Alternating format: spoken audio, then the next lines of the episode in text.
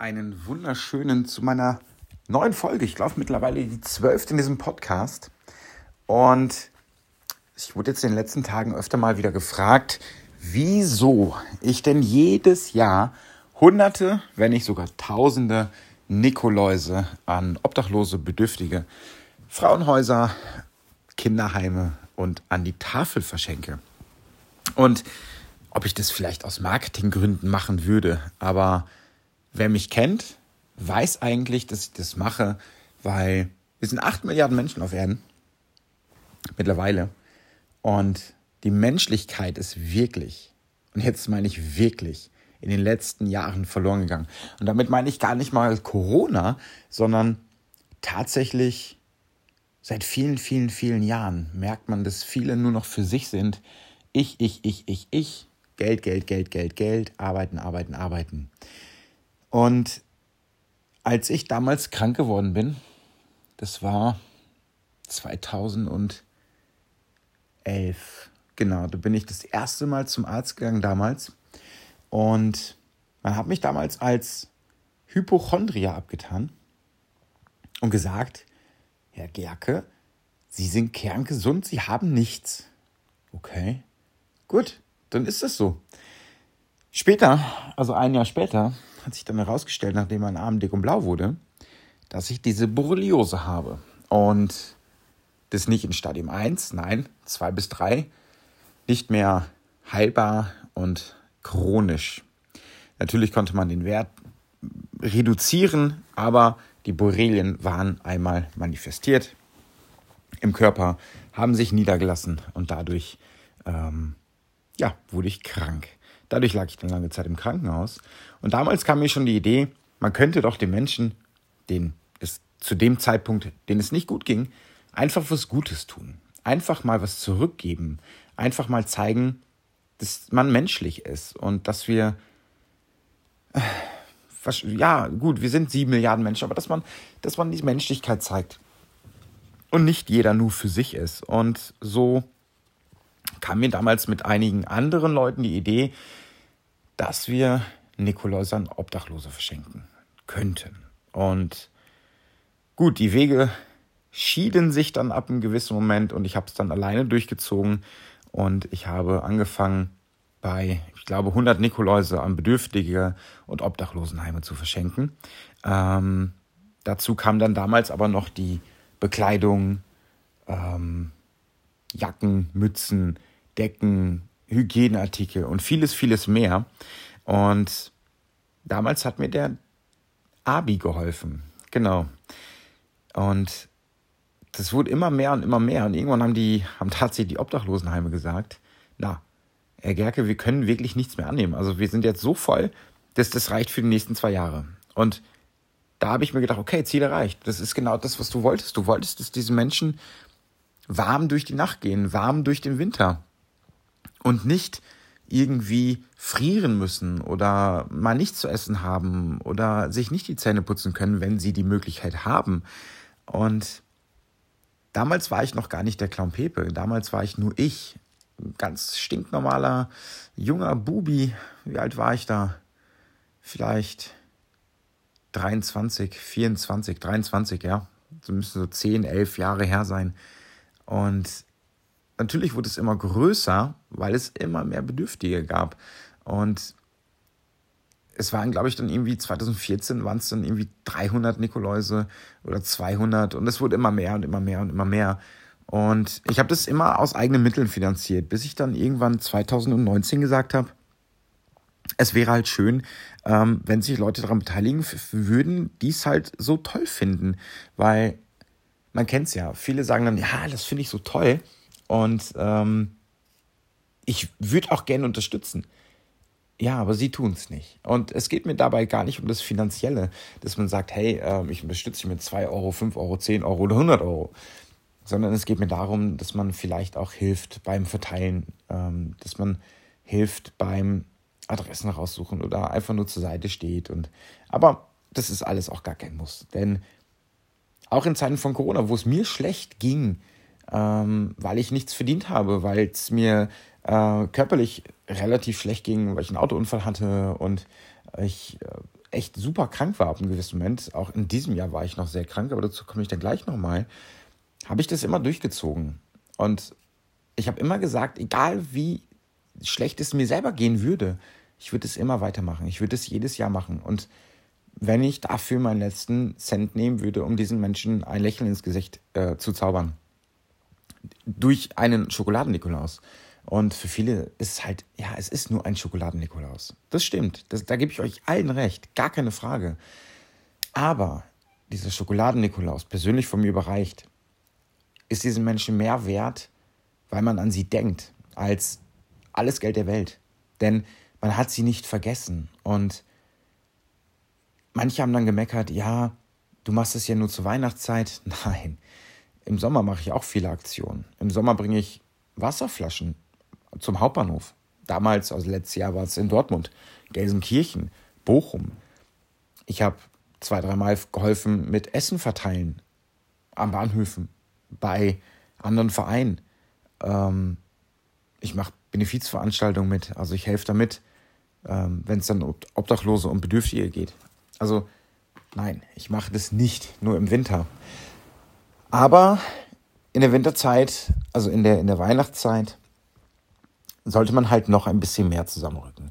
Ähm, es ist halt die besinnliche Zeit. Ähm, viele kommen zu sich, viele ähm, bekommen wieder Kontakt zur Familie, zu Freunden etc.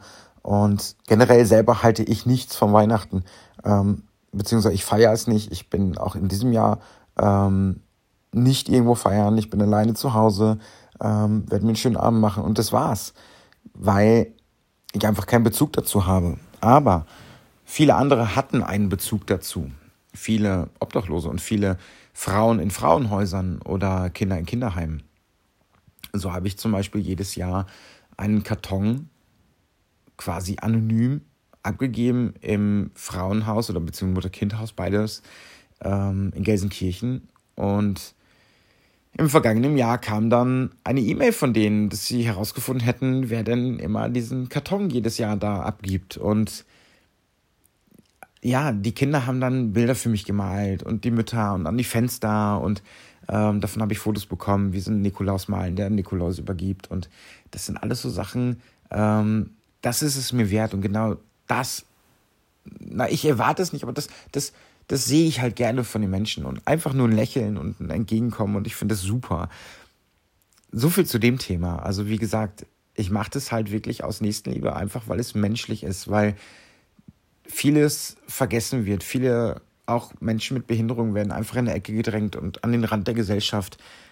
Und genau diese gehören in die Mitte. Ähm, und wir sollten viel mehr diesen Menschen helfen, die bedürftig sind.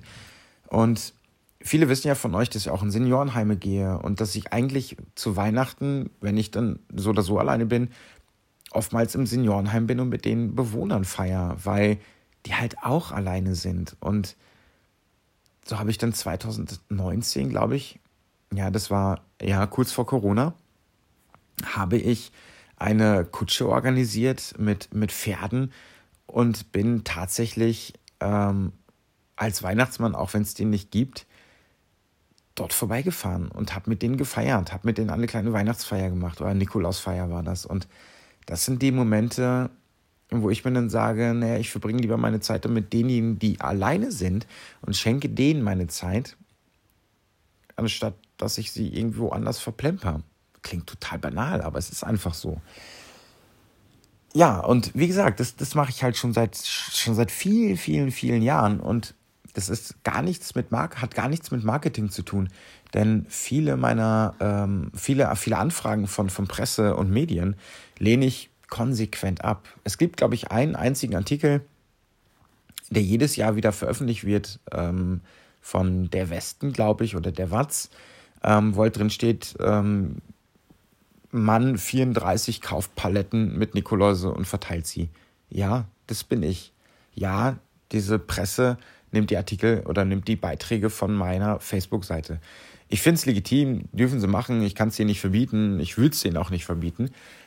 Aber ich halte mich generell, was solche Sachen betrifft, aus den Medien raus. Und wenn ihr das gemerkt habt oder mir schon längere Zeit folgt, dann seht ihr auf Facebook auch kaum Zeitungsartikel, kaum Presseberichte, kaum Fernsehberichte über mich, weil ich sage, ich möchte mich nicht mit dem Leid anderer profilieren. Das möchte ich einfach nicht. Das ist nicht mein Ding. Das ist nicht meine Welt. Und viele andere machen das. So auch im Ahrtal, wo man gesehen hat, okay, die sind halt hingefahren, haben Selfie gemacht und sind wieder gefahren, wo ich mir dann denke, Leute, ich habe Schubkarren geschoben ohne Ende. Ich habe geschaufelt. Ich habe Dreck aus Räumen gesaugt. Ich habe Wasserpumpen besorgt. Ach, weiß Gott, was ich nicht alles da getan habe. Aber ich renne nicht zur Presse und ich mache das auch nicht großartig öffentlich. Ja, man weiß, dass ich da war. Ja, man weiß, dass ich Gutes tue. Äh, zumindest, dass ich mich einsetze für andere Menschen. Aber man wird es nicht in der Presse von mir lesen, weil, wie gesagt, ich profiliere mich nicht über das Leid anderer. Ja, und das ist eigentlich auch der Hintergrund, wieso ich das halt von damals gemacht habe. Um mal wieder auf den Punkt zu kommen. Wie gesagt, ich wurde dann selber krank, habe gemerkt, wie schnell alles den Bach runtergehen kann, wie schnell man an einer gewissen Grenze ist und wie, wie, wie sehr man eigentlich selber vielleicht Hilfe benötigt. Oder zumindest mal jemanden, der Aufmerksamkeit schenkt. Und in vielen Fällen war das damals halt nicht so. Als ich krank geworden bin, haben sich viele, viele Leute von mir abgewandt, weil sie halt nicht mehr von mir profitieren konnten. Und so sank der Freundeskreis von, ich sage jetzt einfach mal 100 Leuten auf plötzlich drei. Und wenn man dann was brauchte, waren es nur noch zwei. Und wenn man doch dann vielleicht noch was brauchte, weil es halt nicht ganz geklappt hat, dann war es plötzlich nur noch einer. Und ja, da habe ich gemerkt, okay, diese, diese Menschlichkeit geht irgendwo verloren. Und ähm, jetzt in den letzten Jahren wurde es oder so immer mehr, auch während Corona. Anfangs wurde geklatscht und tralala. Im Anschluss war es dann halt nur noch alle, jeder gegen jeden, geimpft, ungeimpft, dies, das, bla bla bla. Das waren Sachen, wo ich mir sage, Leute, ihr habt ein relativ kurzes Leben. In zig Jahren nach eurem Tod wird man euch vergessen haben. Warum, warum muss man denn jetzt dann so scheiße zueinander sein? Entschuldigung für den Ausdruck. Ich hoffe, das wird jetzt nicht gesperrt. Und einfach menschlich sein. So. Und deswegen mache ich das jedes Jahr und deswegen mache ich das auch jedes Jahr gerne. Und in diesem Jahr bin ich halt besonders viel unterwegs in Hospizen und in Krankenhäusern. Einfach, weil ich in den letzten Jahren gesehen habe, dass die Kinder, die eine Chemo bekommen oder ähm, im Kinderhospiz sind oder im Elternhaus, halt wirklich die letzten zwei Jahre wirklich sehr, sehr, sehr gelitten haben, weil wirklich keinerlei Aktivitäten stattfinden durften. Wo ich jetzt gesagt habe, dieses Jahr schmeiße ich meinen Kalender voll nur noch mit Terminen für Kinderhospize, Frauenhäuser, Krankenhäuser und alles, was dazugehört. Weil genau die Menschen brauchen die Hilfe und genau denen geht es eher schlecht. Wenn ich jetzt die vergangene Woche nehme, also diesen Podcast nehme ich am 1. Dezember auf und ich war am 28., an am 29.11. war ich in einem Kinderhospiz. Und wenn ich mir dann die Kinder anschaue, wie lachen die durch die Gegend rennen mit meinen Ballons oder mit meinen Geschenken oder einfach nur mit mir rumblödeln oder einfach nur spielen, wohl wissend, dass diese Kinder durch die Hölle gegangen sind, die letzten Jahre oder Monate. Und nicht nur die Kinder, sondern auch die Eltern. Dann haben genau diese Menschen es verdient, nach Corona oder sagen wir zumindest mal jetzt, zwei Jahre nachdem Corona angefangen hat, wirklich was zu bekommen. Zeit und alles, was dazugehört. Weil es einfach, ja, uns geht es gut. Es ist einfach so. Egal, ob wir schlechte Tage haben, egal, ob uns mal wieder eine Laus über die Leber gelaufen ist. Aber uns geht es gut. Und das sollte man viel öfter mal bedenken, dass wir schätzen sollten, auch gesund zu sein. Ähm, natürlich, einige von euch werden auch krank sein. Aber ist es eine Krankheit wie ein Schnupfen? Ist es eine Depression? Ist es Krebs? Ist es AIDS oder irgendwas anderes? da muss man halt auch schauen und differenzieren und wir, die wirklich gesund sind, also ich zähle mich eigentlich auch zu den Gesunden, obwohl ich krank bin, aber wir sollten es einfach mehr schätzen und wir sollten anders mit, mit, mit Menschen umgehen, denen es halt gerade nicht so gut geht. Und vielleicht auch tatsächlich mal den, den Nachbarn fragen oder die Nachbarin, wie geht's dir? Oder den besten Freund oder die Schwester oder den Bruder. Und die meistgesprochene Lüge auf der Welt ist eigentlich die, dass wenn wir fragen, wie geht's dir? Die Antwort kommt, gut. Und dir? Und das ist die Lüge. Denn vielen geht es gar nicht gut. Beim zweiten Mal nachfragen kommt dann meist schon, ja, muss halt. Ja, das sind aber Aussagen, wo man merkt, okay, es geht einem vielleicht doch gar nicht so gut. Und da halte ich immer noch dran fest. Wie gesagt, diese Menschen, die die letzten Monate oder Jahre durch die Hölle gegangen sind, genau diese Menschen brauchen die Aufmerksamkeit. Sei es ein Obdachloser oder Obdachlose, sei es eine Frau, die vor ihrem Ehemann oder Freund flüchten musste mit ihrem Kind, jetzt in einem geschützten Umfeld ist, das Kind mit Krebs oder die Eltern, die das Kind verloren haben an Krebs.